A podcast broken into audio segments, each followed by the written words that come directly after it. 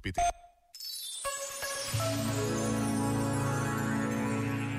Escreveu José Tolentino Mendonça que há de facto um mal-entendido de séculos que opõe no interior da nossa cultura, para não dizer da nossa própria consciência, a contemplação à ação. Como se a vida ativa necessariamente nos desertificasse, atirando-nos para longe de nós próprios e de Deus. Ora, falando às suas irmãs contemplativas, Santa Teresa critica esta ideia e diz que a exterioridade pode até fecundar a experiência espiritual mais profunda. Mesmo o gesto exterior, mais comezinho ou ínfimo, mesmo os gestos sem nenhum relevo, como são os da rotina da cozinha, serão mesmo sem relevo? Ainda esses devem ser compreendidos de outra forma, pois o Deus Todo-Poderoso, o grande Senhor do Universo, move-se pela nossa cozinha entre púcaros, vasilhas e panelas.